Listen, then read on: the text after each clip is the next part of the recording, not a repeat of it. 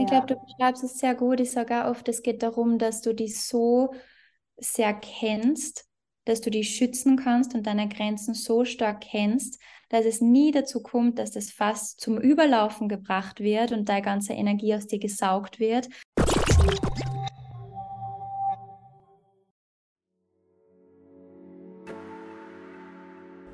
Herzlich willkommen zu A Place of Purity, der Podcast. A Place of Purity ist ein Ort für Hatha Yoga, Ayurveda und Energy Work, an dem du dich ungestört dir selbst, deinem Inneren, deinen Visionen und deinem Wohlbefinden widmen darfst. Und genau um diese Themen geht es auch in diesem Podcast. Gleichzeitig soll der Name dich aber auch an einen Ort erinnern, an einen Ort in dir, der immer ruhig, immer in Balance und immer wissend, einfach immer pur ist. Auf der Reise dorthin begleite ich dich in diesem Podcast und mit meinen Angeboten aus dem Bereich Yoga, Meditation und Ayurveda. Ich bin Nina, deine Gastgeberin heute und freue mich, dass du da bist.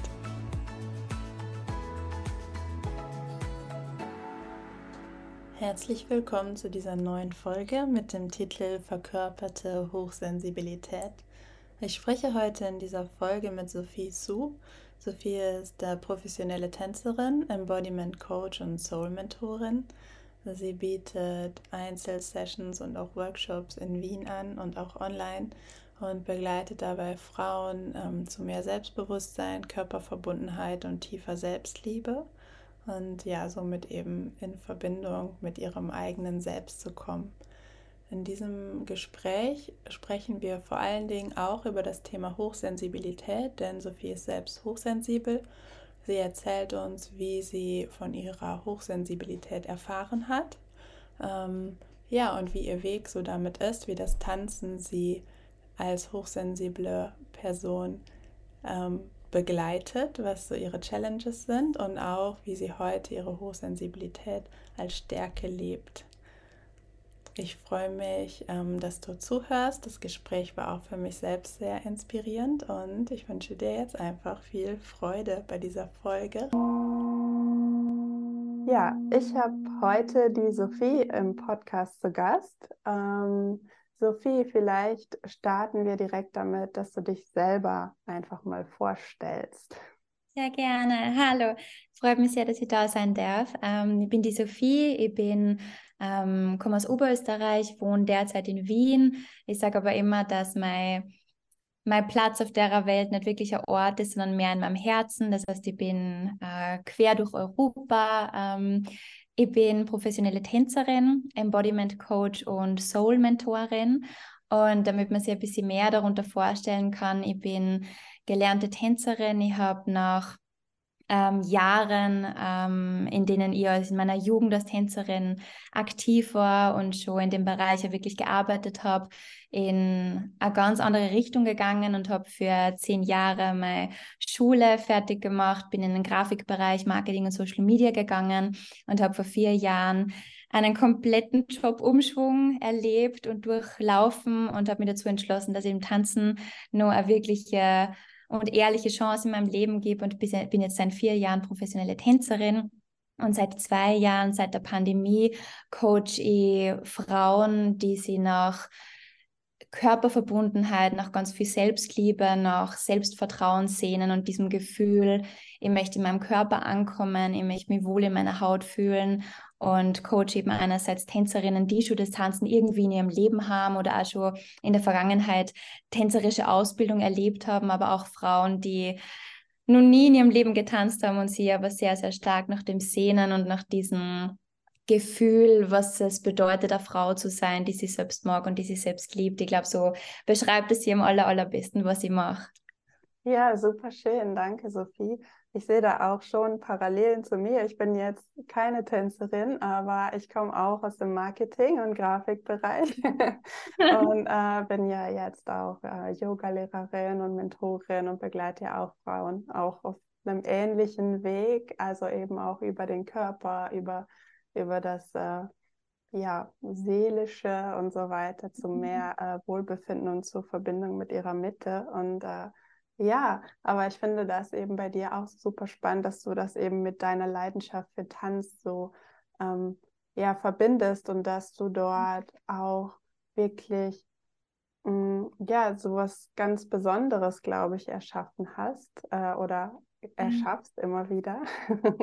ich glaube, ich habe damals einfach wirklich diesen Bedarf gesehen und ich sage ganz oft, dass ich niemals vorgehabt habe, irgendwie in den Bereich des Coachens reinzugehen. Also es war nie meine Intention, weil ich immer sehr also ich habe es immer geliebt, das Tanzen zu unterrichten, aber ich habe niemals in Betracht gezogen, irgendwie Mentorin oder Coachin zu werden und bin da mehr oder weniger ganz natürlich und intuitiv reingerutscht, einfach weil ich diesen Bedarf so stark gespürt habe bei Frauen.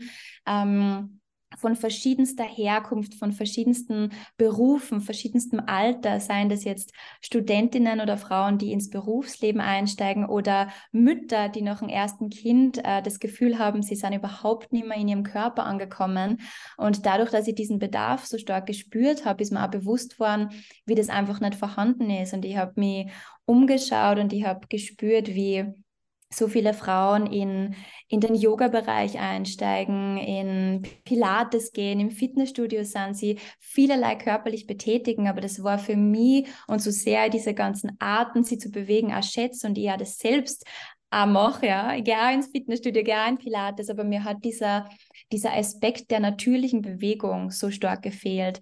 Und je mehr Gespräche ja mit Frauen ge geführt habe, desto mehr ist mir bewusst worden, wie viel Sport sehr, sehr viele Frauen betreiben und wie wenig sie trotzdem mit sich verbunden sind und vor allem außerhalb dieser Stunde, außerhalb des Studios. Und das ist was, ich für mich so erlebt habe, dass das Tanzen nicht nur diese Wirkung hat, während du dabei bist, während du im Studio stehst, während du die bewegst, sondern dieser unfassbare Nachklang, den es hat auf dein gesamtes Leben, weil es nichts Natürlicheres gibt, wie dass du die frei bewegst oder dein Körper zur, zur Gänze diesen Flow herstößt, wo es so wenig Statik gibt, ja, wo du einfach wirklich immer in Bewegung bist und ja, ich habe das gespürt und irgendwie aufgegriffen. Und ich glaube, mir war damals auch gar nicht bewusst, was es für eine große Bewegung mit sich zieht, dass auch so viele Frauen, die überhaupt sie noch nie irgendwie tänzerisch bewegt haben, auf einmal diesen Drang haben, wow, ich glaube, das fördert mir. Ich glaube, dass das das fehlende Puzzle ist ähm, in meinem Körper, in meinem Leben, ja. Hm. Ja, ich kann mir das gut vorstellen. Also gerade halt dieses Intuitive, man, also beim Tanzen handelt man ja dann eben komplett intuitiv. Also es sei denn, man kann natürlich auch äh, so tanzen, dass man strikten Vorschriften folgt, aber ich glaube, das ist nicht ja. unbedingt der Kern von deiner Arbeit. Überhaupt nicht. Das ist eben, ja. woher ich komme. Also das ist, was ich durchlebt habe, durch mein jahrelanges Training, diese Vorgabe dieser Lehrer der dir der dir Schritte gibt, der dir Choreografien gibt und es ist mehr oder weniger Copy and Paste, ja. Mhm. Und da wird sie was von dir drauf geben. Und das hat aber auch mich persönlich so eingeschränkt. Und das ist auch was, von was ich selbst so weggekommen bin, dass ich noch diese Vorgaben tanze. Es ist immer nur, was ich mache. Es ist immer nur, woraus mein Training besteht. Aber das, was ich Frauen weitergebe, ist vor allem diese intuitive Bewegung. Und es gibt zwar in der, in der spirituellen Branche einen sehr großen Trend bezüglich Tanzen. Ich sage aber, das, was ich mache, geht trotzdem nur mehr in diese Richtung moderner Tanz, also nicht nur ähm, Ecstatic Dance und alles rauslassen, sondern schon mit diesem Fokus, ich möchte mich schön fühlen als Frau, ich möchte mich gut fühlen in meiner Haut. Es ist mir trotzdem wichtig, wie dieses Gesamtbild auf mich wirkt und ich arbeite sehr, sehr intensiv mit dem Spiegel. Das ist ein ganz großer Teil, dieses bewusste die dabei anschauen als Frau, dir bewusst in die Augen schauen, dir bewusst deinen Körper während dem Tanzen anzuschauen, sodass dieser Aspekt der, der Ästhetik und wie der Körper einfach auf dich selbst wirkt, nicht nur auf den anderen oder deinen Partner. Das ist bei mir ein ganz ein, ein großer Fokusteil und deswegen unterscheidet sich das, was ich mache, eben auch sehr stark von dem spirituellen Trend, der da zurzeit herrscht, ja. Mhm. Ja, Würdest du sagen, dass das eben auch was ist, was in vielen Konzepten, sage ich mal, fehlt in den spirituellen? Also, dass man sich entweder nur auf sein Inneres ähm, ja. fokussiert oder halt, äh, ja, bei anderen Konzepten, jetzt nicht unbedingt bei den spirituellen, halt eher so auf das Äußere geht. Ähm, genau, würdest du sagen, du, du triffst da so ein ähm, Sweet Spot, dass es beides so verbindet. Ja, ich glaube, das beschreibt es sehr gut und deswegen spreche ich ja oft so von dieser Kombination aus Body, Mind und Soul. Und das aber, ich meine damit wirklich, dass es die ganze Zeit verbunden ist miteinander. Nicht eine Übung betrifft den Körper, die nächste Übung betrifft die Seele, sondern es ist dieses ganzheitliche und dieses, diese Verbindung von alle drei Aspekte bei alle Übungen, durch die ich meine Kundinnen leite und die durch die ja bei Workshops leite, weil ich oft das Gefühl habe, gerade wenn es um zum Beispiel Meditation geht und meditative Zustände, dass es diese Wirkung in dem Moment hat. Und wie eben vorher auch beschrieben hat, wenn diese, diese Übung vorbei ist, hat es einen kurzen Nachklang, aber dann gehst du wieder in dein Leben und du gehst mit ähnlichen Gefühlen wieder in dein Leben, in dem Moment, wo der Alltag wieder da ist oder Stress kommt wieder und vielleicht lernst du besser mit diesen Situationen umzugehen, aber dieses Gefühl in deinem Körper wird sich niemals ändern. Und das ist mein großes Ziel, dass, dass ich Frauen dazu bringen, dass sie ihren eigenen Körper als ihr eigenes Zuhause ansehen und sie so wohlfühlen in dieser Schale, dass sie gar nicht ausbrechen wollen. Ja, das ist, glaube ich, auch daher, weil ich vor allem in meiner Jugend so viele Tage und ich glaube, wir alle so viele Tage erlebt haben, wo ich aus meiner eigenen Haut ausbrechen wollte. Dieses Gefühl, ich, man möchte gar nicht im eigenen Körper stecken und man wünscht, man wäre man wäre hauptsächlich nur nicht mal selbst, ja. Und ja, dieses befremdliche Gefühl, ja, ja, dieses befremdliche Gefühl im eigenen Körper ist natürlich irgendwo, es ist normal, dass man sich nicht an jedem Tag gleich akzeptiert oder gleich schön findet. Und gerade im den Zyklus, den, den wir durchlaufen in, als Frau, sei es mit Haut, Haare, Körper, das ist komplett normal, aber dieses Gefühl, ausbrechen zu wollen, das habe ich schon ewig nicht mehr gehabt. Und darüber bin ich so dankbar und deswegen habe ich auch gespürt, dass es durchaus erreichbar ist und das ist, was ich eben weitergeben möchte. Und deswegen, um deine Frage zu beantworten, definitiv, ich glaube, dass es sehr stark fehlt. Ähm, und diese, diese ganze Erfahrung, die ich durch verschiedenste Bereiche und verschiedenste Dinge, die ich schon ausprobiert habe, ähm, zusammenführe, hat am Ende meiner Guidance eben dieses Gefühl, ich arbeite am allem gleichzeitig und es ist die pure Verbindung von Körper und Seele zu jedem Zeitpunkt, ja. Mhm. Ja, total schön. Also im Prinzip auch ähnlich vom, vom Kern her, wie das wir, was wir aus dem Yoga und Ayurveda kennen. Also ich arbeite mhm. ja mit Yoga und Ayurveda, also da sind ja auch alle Aspekte drin, also Body, Mind und Soul. Äh, Soul. Mhm. Und ähm, ja, ich arbeite ja mit tantrischem Hatha Yoga, das heißt, es ist auf Energie ganz viel fokussiert, was wir machen. Und ähm, da hat man dann eben auch das, dass, dass man wirklich auf energetischer Ebene auch alles mitnimmt, weißt du, ich das meine, dass man ja. eben nicht nur einfach mal so meditiert und dann ist das oft so, wie du ja. gesagt hast, dass es dann sofort wieder aufhört. Aber wenn man das Ganze so energetisch miteinander verbindet und dann auch auf viele Aspekte des Lebens äh, anwendet, dann ist es eben ja auch so, also auf traditionelle Art, ähm, ja. dass, man das, dass man diese ganzen Aspekte mit einbezieht. Aber ich finde es einfach auch total schön, wie du das anbietest mit dem Tanz. Und ich glaube, das ist einfach auch nochmal, ja, gerade auch für uns Frauen, wie du schon sagst, die oft so irgendwelche ähm, ja, vielleicht gar nicht so eine schöne Verbindung zum eigenen Körper haben und dass dann dieses Sinnliche einfach mit reinkommt. Ne? ja, Absolut, genau. Ähm, ja, sinnlich ist auch das Stichwort. Wir möchten ja heute auch über äh, Hochsensibilität sprechen miteinander.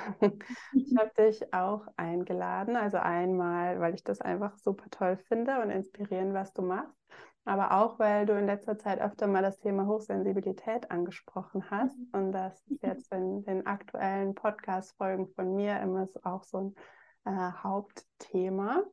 Ähm, ja, Sophie, du hast gesagt, du bist hochsensibel. Hm, vielleicht möchtest du erstmal erzählen, wie du das überhaupt erfahren hast ähm, mhm. oder erkannt mhm. hast, dass du hochsensibel bist. Lass uns da mal ein bisschen so über deine Geschichte sprechen. Sehr gerne. Das war im Prinzip was sehr, ich glaube, es hat keinen Moment gegeben, wo ich es auf einmal realisiert habe, beziehungsweise denke ich mir sehr oft, wenn ich darüber nachdenke, dass ich es im Herzen schon lange gewusst habe, aber nicht gewusst habe, wie ich es benennen darf.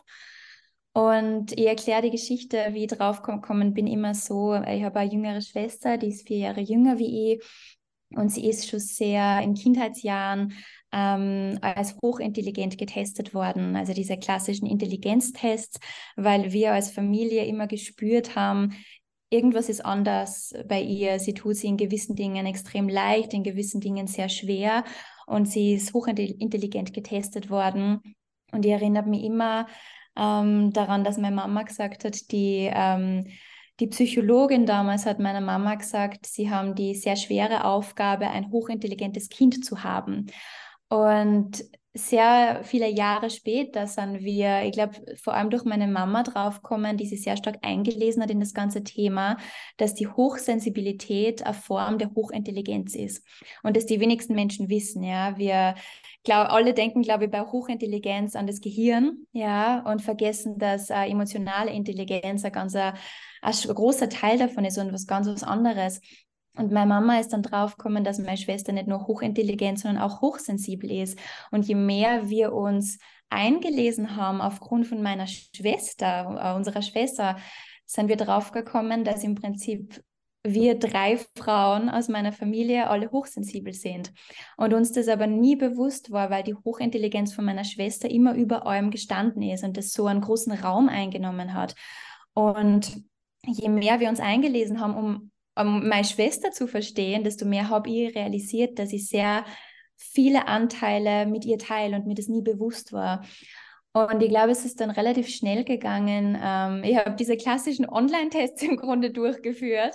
Diese Prüfe in zehn Fragen, ob du hochsensibel bist. Und ähm, es hat einfach ganz was Starkes mit mir gemacht. Es war gar nicht so, dass dass ich das Gefühl gehabt habe, ja, dieser Test sagt mir, ich bin hochsensibel und ich habe das akzeptiert. Ganz im Gegenteil, es hat mich dazu bewegt, mich nur mehr damit zu beschäftigen und nur mehr mich da rein, reinzulesen. Ich habe ein Buch nach dem anderen mal gekauft, ich habe einen Podcast nach dem anderen gehört und ich habe wirklich das Gefühl gehabt, das wird alles auf einmal Sinn machen und dieser große Stein wird von mir genommen, dieser, dieses Label wird mir gegeben aber in einem ganz positiven Sinn, weil ich auf einmal erklären habe können, wie ich mich immer empfunden habe. Mhm. Und dieses Anderssein hat auf einmal einen Namen gehabt. Ja, ich habe es einfach benennen können. Es war nicht mehr so, dass ich mit ganz viel Worte beschreiben muss, wie ich mich fühle in verschiedenen Situationen und wie ich bin und wie ich reagiere und wie ich das empfinde und wie meine Sinne anders sind, sondern es war auf einmal mit einem Wort zu beschreiben. Ich bin hochsensibel. Punkt.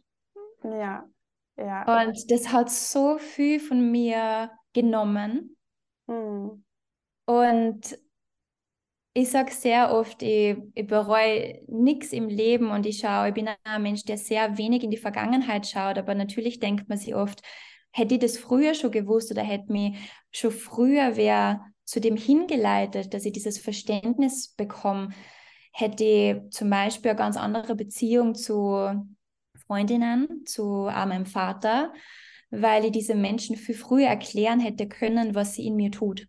Mhm. Und ich glaube, das Schwierigste mit der Hochsensibilität bis heute war tatsächlich, dass alle wissen, irgendwas ist anders mit dir, aber keiner versteht es. Und wieso es die anderen verstehen, wenn es du selbst nicht verstehst? Ja, ja, ja ich kann es voll nachvollziehen. Also, weil mir war es auch ähnlich. Also als ich das dann erfahren habe, dass ich hochsensibel bin, als das ganze Namen auf einmal hatte, dachte ich mhm. mir so, wow, also dann fällt wie so ein Schleier irgendwie ab und man merkt, ach ja, das, das hängt alles zusammen zum Beispiel und, oder darum reagiere ich in der Situation so und ähm, bei mir hat es zum Beispiel auch viel mit Ängsten zu tun gehabt, dass ich dann verstanden habe, ähm, das waren eigentlich nicht alles nur Ängste, sondern vielleicht auch so Schutzmechanismen, weißt du, ich das meine, dass ich so, ähm, ja, dass meine Sinne einfach so überreizt worden sind, dass, dass ich dann quasi mich selbst davor geschützt habe, an gewissen Sachen ja. teilzunehmen, ähm, indem ich Angst empfunden habe. Aber eigentlich war es gar keine Angst, sondern Schutz als Beispiel. Ja. Mhm. Und ähm, ich finde es auch total spannend, dass du das mit der ähm, mit der Hochintelligenz in Verbindung bringst. Also es wird ja auch oft in der Literatur zusammengebracht, hast du bestimmt, ja, hast du dich auch viel mit beschäftigt.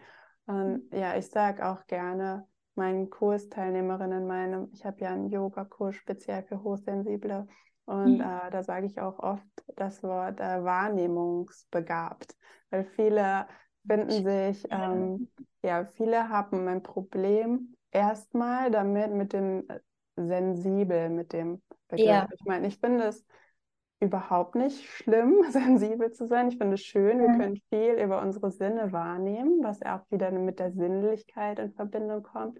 Aber am Anfang, ja, so dieses Sensibelchen hat oft in der Gesellschaft so einen negativen Ja, negativer, genau, ganz gut.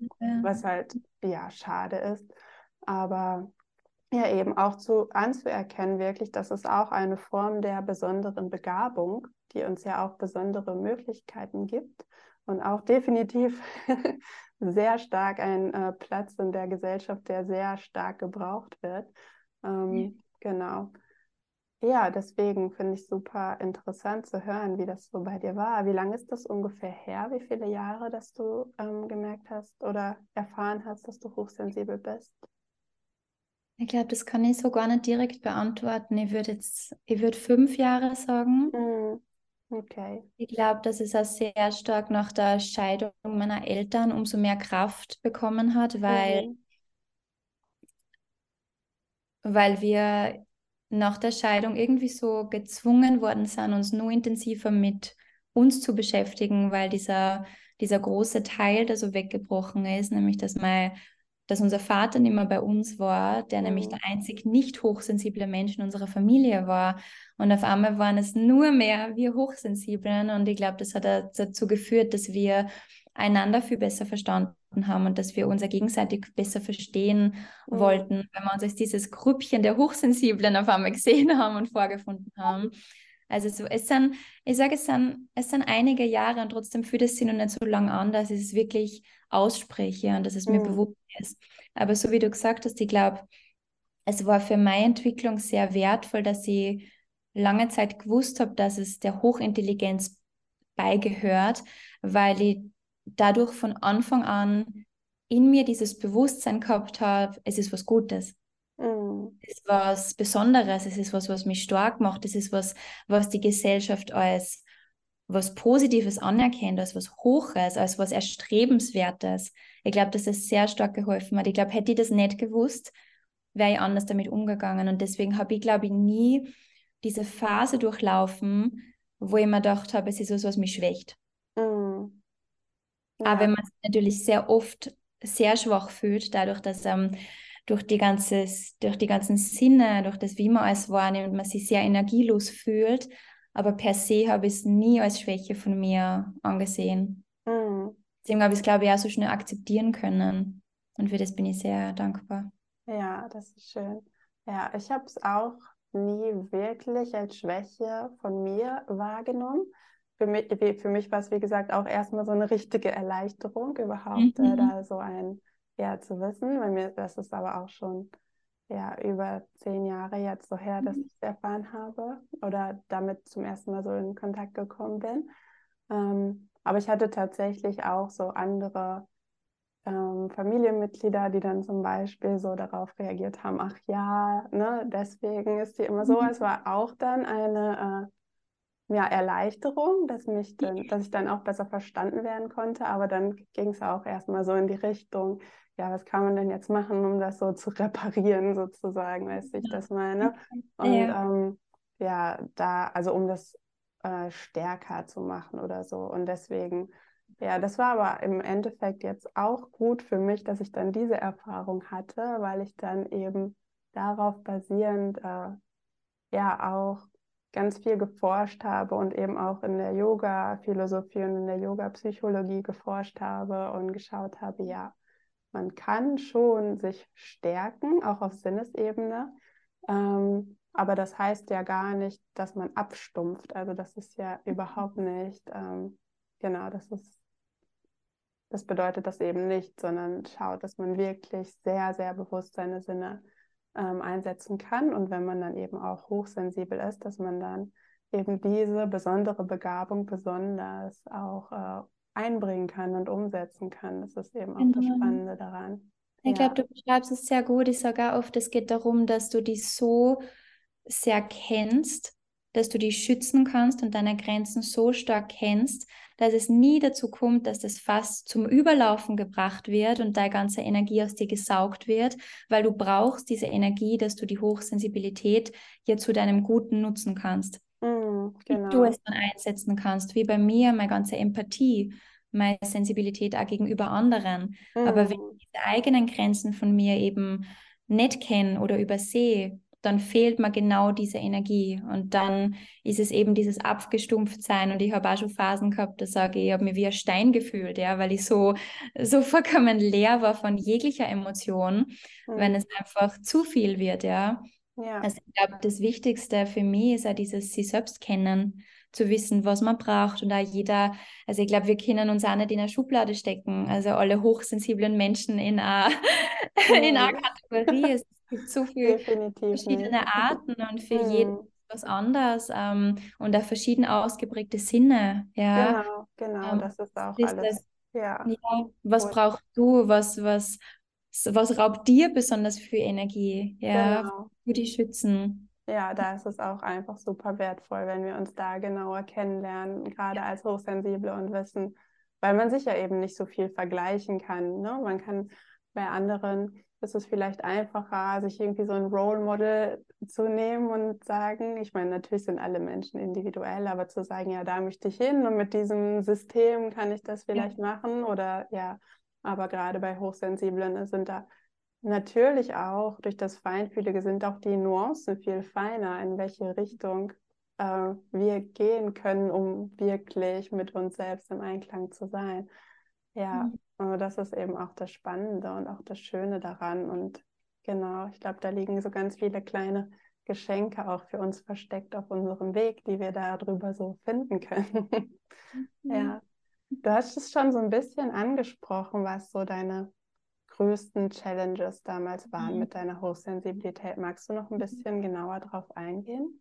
Ja, ich glaube, meine größte Challenge war tatsächlich das Unverständnis, was mir mein Vater gegenübergebracht hat.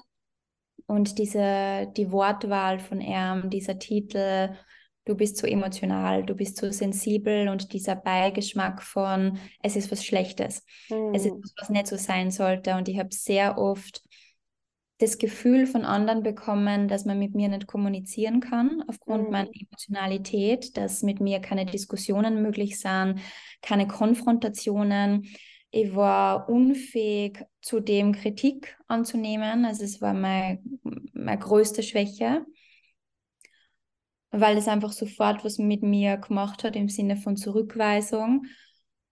Aber am schwierigsten zu verarbeiten war, glaube ich, das, wie schnell emotional ich worden bin bei Diskussionen und wie sehr stark dann auch, wie intensiv Tränen geflossen sind und diese Unfähigkeit, die mit Tränen kommt, dass du nicht mehr sprechen kannst.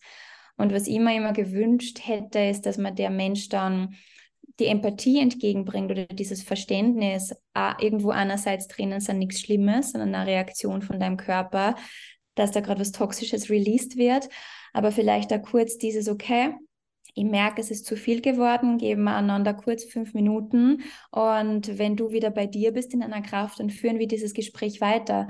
Aber dadurch, dass das nie passiert ist, sondern die einzige Reaktion ähm, meines Gegenübers war, du bist zu emotional, das hat natürlich genau zum Gegenteil geführt, nämlich dass ich nur emotionaler geworden bin und nur sensibler, was im Endeffekt zur Verzweiflung geführt hat. Also ich bin regelrecht verzweifelt an meinem eigenen Zustand mhm. und meiner Unfähigkeit, mir aus diesem Zustand rauszuholen.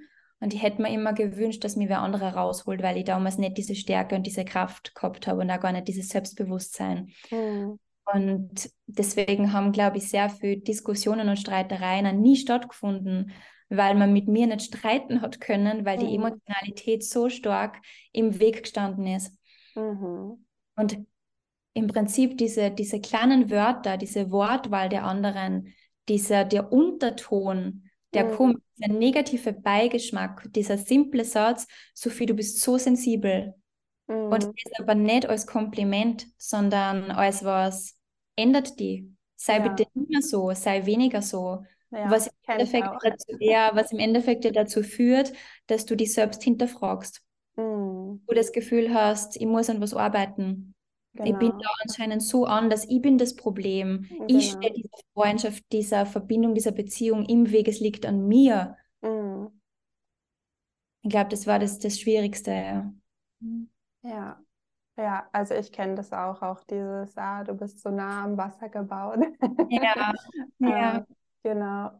Und halt finde ich es wunderschön, halt finde ich, also, also wenn, ich habe, glaube ich, keinen Tag, an dem keine Tränen fließen. Und ja, es sind Tränen von verschiedenster Art, also von, von bis, von purer Freude, Erleichterung bis Lebendigkeit, bis Trauer, bis Frust, bis Mitleid.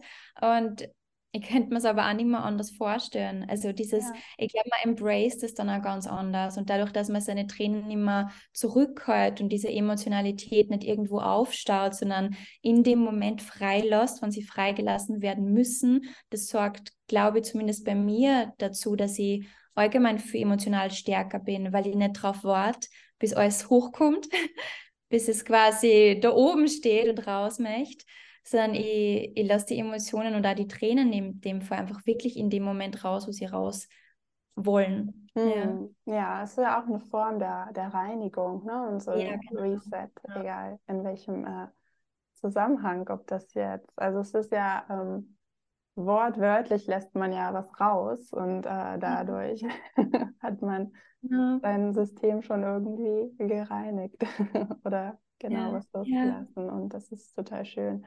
Ja. ja was ich nur dazu fügen wollte, ich glaube, die, die tatsächlich größte Challenge, was ich immer noch spüre, ist tatsächlich verbunden mit Tanz. Mhm. Ähm, und meinem Beruf und auch dem, dass ich sehr oft unter Menschen bin oder in große Menschenmassen oder in, in meinem Fall in Studios oder Spaces, wo sehr viele Menschen zu aufeinandertreffen und es auch sehr oft Energien und Spaces sind, wo du im Vorhinein nicht weißt, auf wen du triffst auf welche Energien du triffst. Und da sehr stark in meiner Branche, im Tanz, es ist sehr geprägt von sehr lauten Menschen, sehr extrovertierten Menschen. Und ich glaube, das war tatsächlich meine größte Hürde zu verstehen, dass meine Möglichkeiten in dieser Branche irgendwo begrenzt sind aufgrund meiner Sensibilität, weil ich diesen Rückzug brauche weil ich nicht vier Tage am Stück unter Menschen sein kann, weil es für mich nicht so einfach ist, 50 verschiedene Energien aufzusaugen und trotzdem bei mir zu bleiben.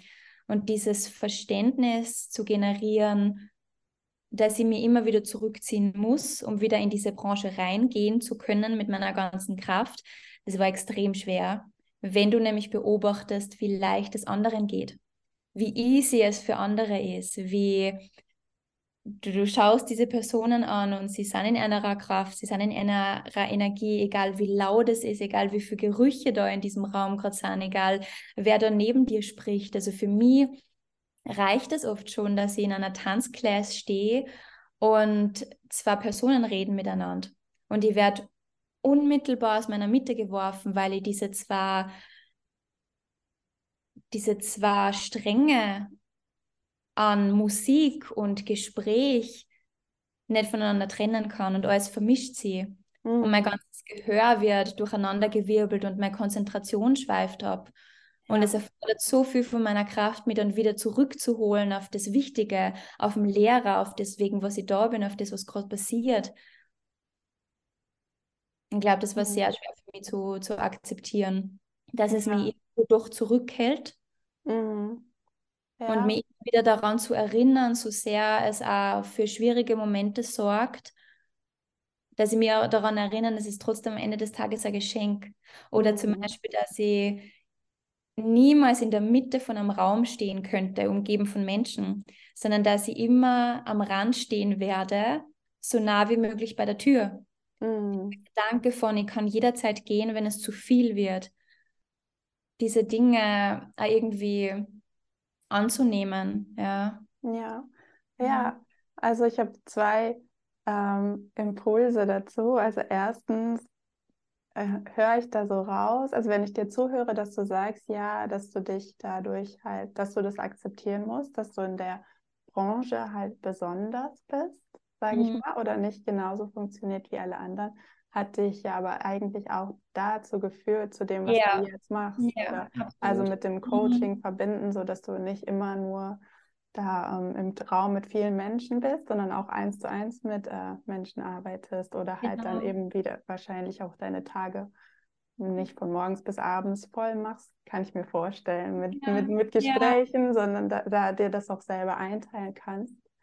Ja, und das andere, das höre ich natürlich auch sehr oft und ich hatte das früher auch sehr stark mit diesen Geräuschen oder dass ich mich dann nicht mehr fokussieren konnte. Und das ist halt einer der Punkte, wo, wo, wo mir Yoga und vor allen Dingen Pratyahara, der Teil von Yoga, der so oft vergessen wird und was ich unterrichte, was mir dabei so stark geholfen hat nämlich dass wir da wirklich unsere Sinne so schärfen können und mhm. diesen, ähm, diesen Hörsinn, das ist bei mir auch immer so ausgeprägt, dass wir das wirklich bewusster steuern können und dann in solchen Momenten auch ähm, das äh, nicht immer perfekt, das kommt natürlich auch immer darauf an, wie wir uns fühlen, aber das ist auch so das, wo ich gelernt habe, dass wirklich besser fokussieren zu können. Also früher saß ich auch im Café, habe alle Gespräche gehört. Mhm. Und, ich, und, ich, dachte immer, oh Gott, wie, können, wie kann man jetzt nur hier fokussiert beim Gegenüber bleiben? Ja, und heute kann ich das durch diese Übung, durch diese Schärfung mhm. ähm, von meinem Hörsinn. Und ähm, ja, das habe ich auch von einigen Kursteilnehmerinnen schon bei mir gehört. Mhm. Wenn ich mhm. frage, so was war das Größte, was du mitgenommen hast oder das Wichtigste für dich? Und die sagen das mit dem Hörsinn. Also bei manchen dauert es yeah. halt yeah. länger, es ist mehr Praxis, aber das ist wirklich eins der Geschenke, was, was, was Yoga uns aus der, ähm, mhm. also die Tradition von Yoga uns da geben kann. Aber wie gesagt, es ist nicht so, dass wir jetzt gegen alles da anarbeiten müssen oder so. Ich wollte mhm. es nur erwähnen, dass es die Möglichkeit schon gibt, mhm. auch da mehr Fokus reinzubringen und ähm, ja, dann in gewissen Situationen einfach leichter, das machen zu können, was wir mhm. wirklich wollen.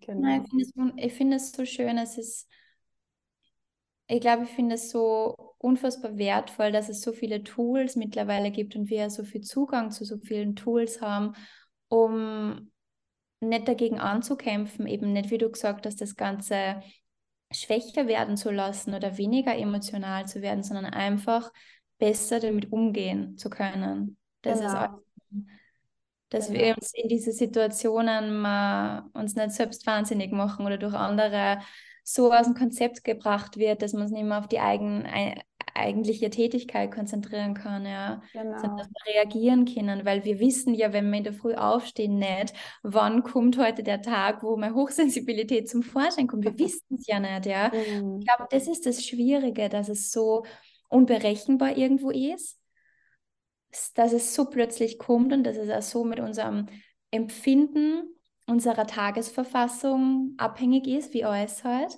Mhm. Aber andererseits sage ich oft, es ist auch irgendwo gar nicht so kompliziert, wie wir es immer darstellen, weil es sehr, sehr oft immer die gleichen Situationen sind, immer die ähnliche Form von Geräusche und wir durch sehr viel Selbstreflexion uns im Prinzip so simpel auch schützen können, ja wenn wir eben wissen, bei mir sind es zum Beispiel öffentliche Verkehrsmittel. Also, es gibt ja, für mich bei mir und ja, und einfach reagieren und die darauf vorbereiten, dass diese simplen Dinge des Lebens für uns dann nicht mehr so schlimm sind. Deswegen finde ich das extrem, extrem mhm. hilfreich und auch spannend. Ja. Und ist ja. schön, dass wir nie ausgelernt haben und ja, immer genau. wieder neu probieren können. Ja. ja. Ja, genau. Ähm, ja, hast du ähm, das Gefühl, dass dich das Tanzen, was du machst, auf eine besondere Art auch in Bezug auf deine Hochsensibilität begleitet? Oder das, ja, wie, wie kommt das beides bei dir zusammen? Magst du darüber ein bisschen erzählen? Ja, gerne. Das ist im Grunde sehr spannend, weil ich mir erinnern kann, dass ich während meiner Tanzausbildung in Los Angeles sehr stark zu dem Punkt gekommen bin, dass ich nicht ganz gewusst habe, wer ich als Tänzerin bin. Du bist quasi ausgelernt, du hast die Technik, du hast alles, was es braucht, um auf die Bühnen gehen zu können, aber das Schwierige beim Tanzen ist, der Persönlichkeit da reinzubringen, dieses, was die einzigartig macht, diesen Wiedererkennungswert zu haben, weil es ist eine sehr boomende Branche. Es gibt ähm, Tänzer auf der Welt wie Sander Meer und ich war wirklich bei diesem Punkt, wo ich das Gefühl gehabt habe, ich bin ready für diese Industrie, ich bin ready für die Bühnen, aber was, wer bin ich? Also ich mache das nach, was mir gegeben wird, aber wo ist die Person Sophie im Tanzen? Und in dem Moment, wo ich realisiert habe, was meine größte Stärke ist, nämlich meine Emotionalität, meine Sensibilität, und die, ich das ins Tanzen integriert habe, hat sich mein ganzes Tanzen verändert. Und auch wie ich damit umgegangen bin, wie ich mich bewege, wie es bei anderen ankommt, das, was andere spüren. Und ich glaube, das ist das, worüber ich tatsächlich am frohsten bin, dass es mir, dass mir diese Sensibilität da irgendwo gezeigt hat, was es für einen Einfluss auf die Kunst haben kann, auf meine Arbeit, auf meine Art und Weise, wie ich mich ausdrücke. Ja. Hm. Und das miteinander verbinden zu können und da einen Beruf zu haben, wo es so möglich ist und dass er wirklich ein Geschenk ist in dem Sinn, für das bin ich sehr dankbar. Und ich bin aber auch sehr froh, dass ich draufgekommen bin, ja, dass man es überhaupt verbinden kann. Es ist so naheliegend, ja. Steckt deine Emotionen ins Tanzen. Aber für mich, für mich war es nicht naheliegend. Ich glaube, ich war früher sehr stark eine Tänzerin, die ihre Emotionen auf der Tanzfläche abgeschalten hat, weil es um Konzentration, um Disziplin, um Perfektion gegangen ist. Und in dem Moment, wo ich realisiert habe, das Tanzen darf unperfekt sein, das Tanzen darf extrem authentisch sein und soll sogar authentisch sein, das war so ein Moment von wirklichem Release, ja. Mhm. Und seitdem kann ich das auch überhaupt nicht mehr, nicht mehr wegdenken, ja. Mhm. Das ohne Emotionen tanzt, ohne dass ich ich bin, ja. Und andersrum würdest du auch sagen, dass das Tanzen an sich sich, also die Art des Tanzens, wie du das jetzt machst, dass sich das auf den Rest deines Lebens auch auswirkt, auf deine, ja, deinen Umgang mit deiner Hochsensibilität? Ja, auf verschiedensten Ebenen. Einerseits ist das Tanzen für mich eine extreme, extreme Stärkung von meiner Mentalität, weil dein Mindset zu jedem Moment so stark auf die Probe gestellt wird, weil du beim Tanzen so stark bei dir bleiben musst, ähnlich wie bei der Meditation ist es auch beim Tanzen. In dem Moment, wo du nicht präsent bist, fließen die Gedanken irgendwo anders hin und du bist nicht mehr in der Lage, das aufzufassen, was dir gegeben wird. Der Körper ist nicht mehr in der Lage, sich so zu bewegen, wie du die gerne bewegen möchtest, ja. Und also einerseits dieses ganze Mentale, ähm, wo mir das Tanzen so geholfen hat und diese mentale Stärkung wirkt sie natürlich dann auch so stark auf mein Leben aus, ja, weil wenn meine Mentalität stärker ist, lerne ich auch besser mit meinen Emotionen umzugehen, ja. Und andererseits, ich glaube, das Tanzen und vor allem der Moment, wo du in einem Tanzstudio stehst, egal ob alleine, beim Unterrichten oder in einer Class, ist so ein Outlet, so ein unglaublich schönes Outlet von, von allem, was im Alltag passiert. Ich bezeichne es persönlich nicht als Flucht vom Alltag, aber oft fühlt man sich wahrscheinlich eh, also ähnlich wie bei allen anderen, wie bei Yoga, wo auch immer, man fühlt sich so in seiner ganz eigenen Welt. Und vor allem das, was mir immer so wichtig ist und was, was mir so wichtig ist, dass ich kreiere, dieser Safe Space, hm. dass man dann in diesem Moment auch wirklich alles rauslässt. Ich glaube, das hilft mir so stark dabei, dass wenn ich dann wieder in mein Leben tritt, ich ganz anders mit allem umgehe, weil ich dieses Outlet gehabt habe, diesen Raum, diesen intimen Space, wo man verletzbar sein kann, ja.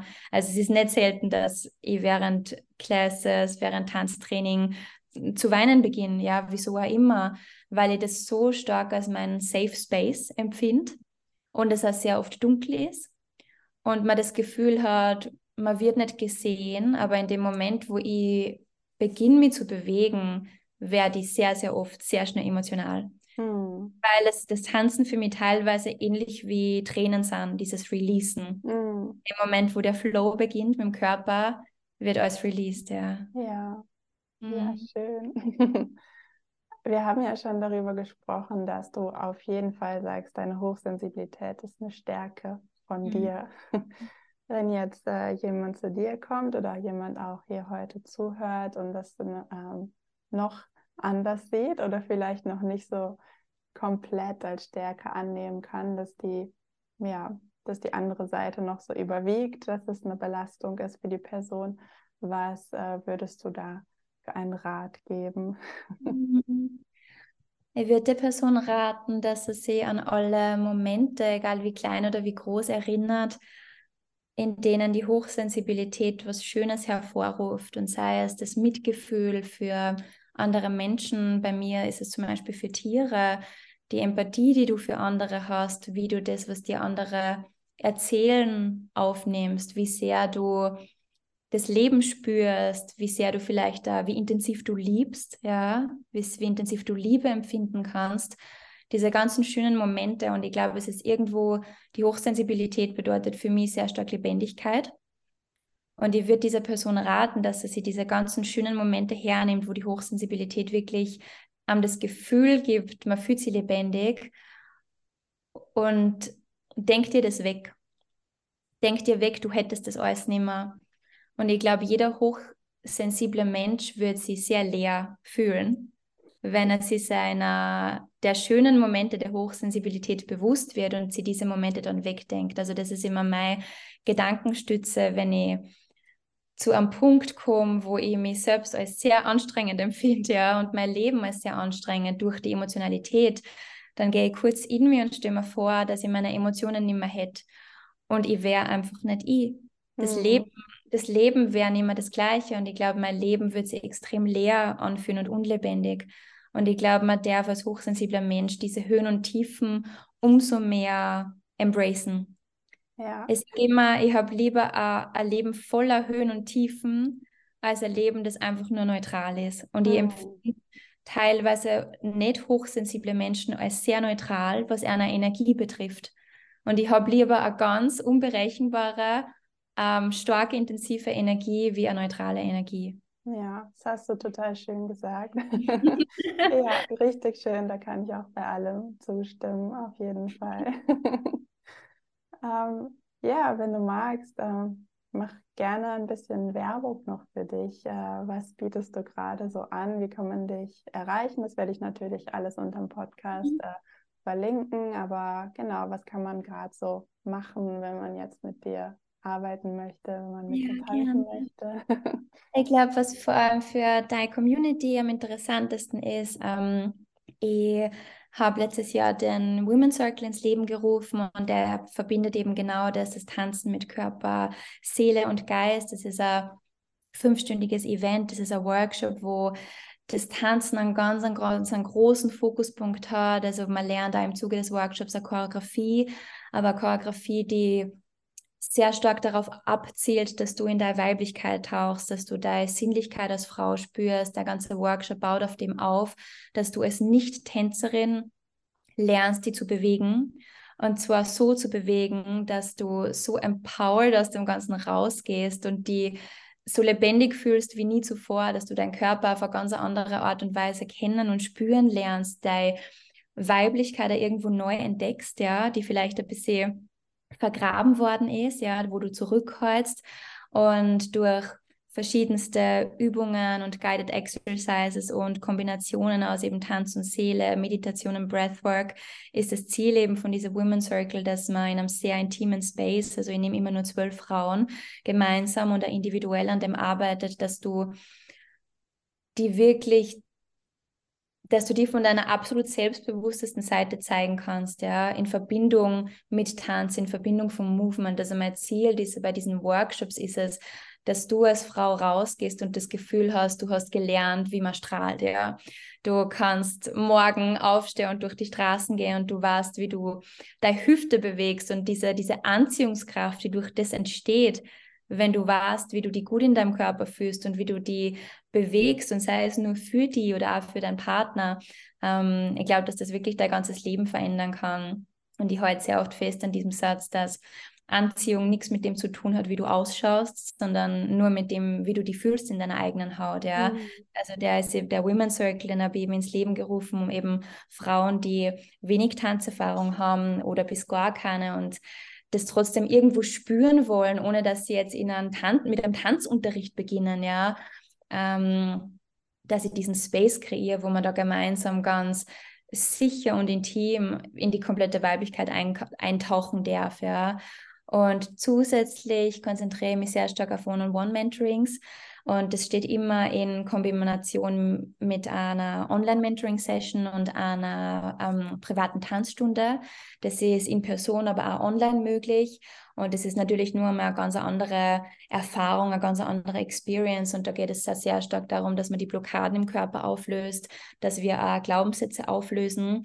Und ich finde die Kombination aus Mentoring und Tanzsession deswegen so wichtig, weil es nie nur den Körper betrifft und nie nur die Seele, sondern immer beides. Und durch dieses Kombinationspaket aus beiden stelle ich eben sicher, dass dieser ganzheitliche Aspekt abgedeckt ist. Ja.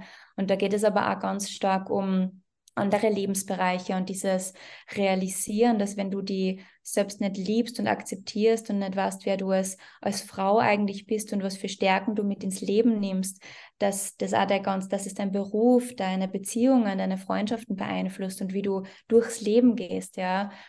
Also der Fokus bei meinen Mentorings ist nur intensiver aus, auf diesem Selbstliebe-Aspekt, ja, dieses sich verstehen lernen und in die höchste Version von dir eintreten zu können, ja, durch das Erkennen von deinen Stärken und auch wie du deine Stärken für die nutzen kannst, um deinem Purpose näher zu kommen, ja. Ja. Also die zwei, die zwei Optionen, die ich derzeit anbiete, ja. Ja, richtig cool. Also vor allen Dingen der uh, Women's Circle hört sich für mich richtig cool an. Vielleicht hast ja. du mich auch schon gecatcht. Damit. Ja, der, ja, der nächste ist im Mai. Ähm, ja. bin, also die Tickets sind eben vor kurzem online gegangen, der nächste ist im Mai. Und ich, ich habe das im Dezember gestartet, weil ich so viele Private Sessions gehabt habe, dass ich nicht mehr die Zeit gehabt habe, dem allem nachzugehen. Und dann ist die Idee geboren worden, wieso haue ich nicht ein paar magische Frauen auf einen Haufen und kreiere mhm. diesen Space. Und das letzte Event war so viel schöner, als ich das überhaupt irgendwie jemals mal erhofft habe. Und deswegen bin ich froh, dass es in die zweite Runde geht. Und ja. Ja, richtig cool. ja, danke dir, Sophie. Ähm, ich wünsche dir auf jeden Fall noch äh, ganz viel Erfolg mit deinen Projekten und ganz viel Freude und dass du ganz viele Frauen damit erreichst und den, ja. ja ich habe eine Abschlussfrage, die ich immer ganz gerne noch am Ende stelle. Der mhm. Podcast heißt ja A Place of Purity. Was ist denn deine erste Intuition, wenn ich dich frage, was ist dein mhm. persönlicher A Place of Purity? Ja, absolut die Natur. Und ich glaube, mein absoluter Place of Purity ist tatsächlich das Meer. Also ich stelle mir vor, ich erinnere mich an die Momente, im Urlaub, wo man im Sand sitzt und einfach diesen Blick in die Ferne hat und in dem Moment realisiert, wie unendlich die Welt ist, ja, und wie klein tatsächlich alles ist, was man in sich tragt, alle Probleme und Ängste, also dieses Gefühl von wie groß die Welt eigentlich ist und die Möglichkeiten unserer Erde. Ich glaube tatsächlich, dass der Strand und das Meer und an sich die Natur mein, mein persönlicher Place of Purity ist, ja. Ja. Ich fühle mich nirgendwo so mit mir im Reinen wie in der Natur und ich glaube, viele, ja. Ja, auf jeden Fall. Ja, also ich kann da auch mitgehen. Ich bin ja vor einem halben Jahr ungefähr sogar ins Meer gezogen, also in die Nordsee, mhm. aber ja, auf jeden Fall ist es mein Place of Purity auch. Ähm, ja, und gerade auch für Hochsensible, glaube ich, nochmal so ein wichtiger Impuls zum Abschluss, auch ja. mal immer wieder zu spüren, ja, das in mir drin ist alles super komplex, aber im Großen und Ganzen bin ich immer noch, ja, also genau. nicht bin ich selbst klein, sondern ja. die Relation auch mal immer wieder äh, erspüren und dass sich manche Sachen vielleicht gerade viel größer anfühlen, als sie sein müssen. Und äh, da hilft auf jeden Fall oft auch ein Perspektivenwechsel und die mhm. Verbindung mit der Natur sowieso. Ja, danke Sophie. Ich fand es super interessant.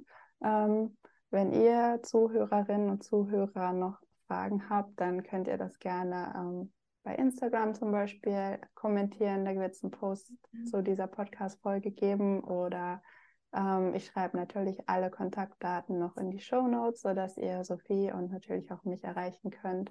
Ähm, oder wenn ihr irgendwas buchen wollt oder so, dann seht ihr da alles.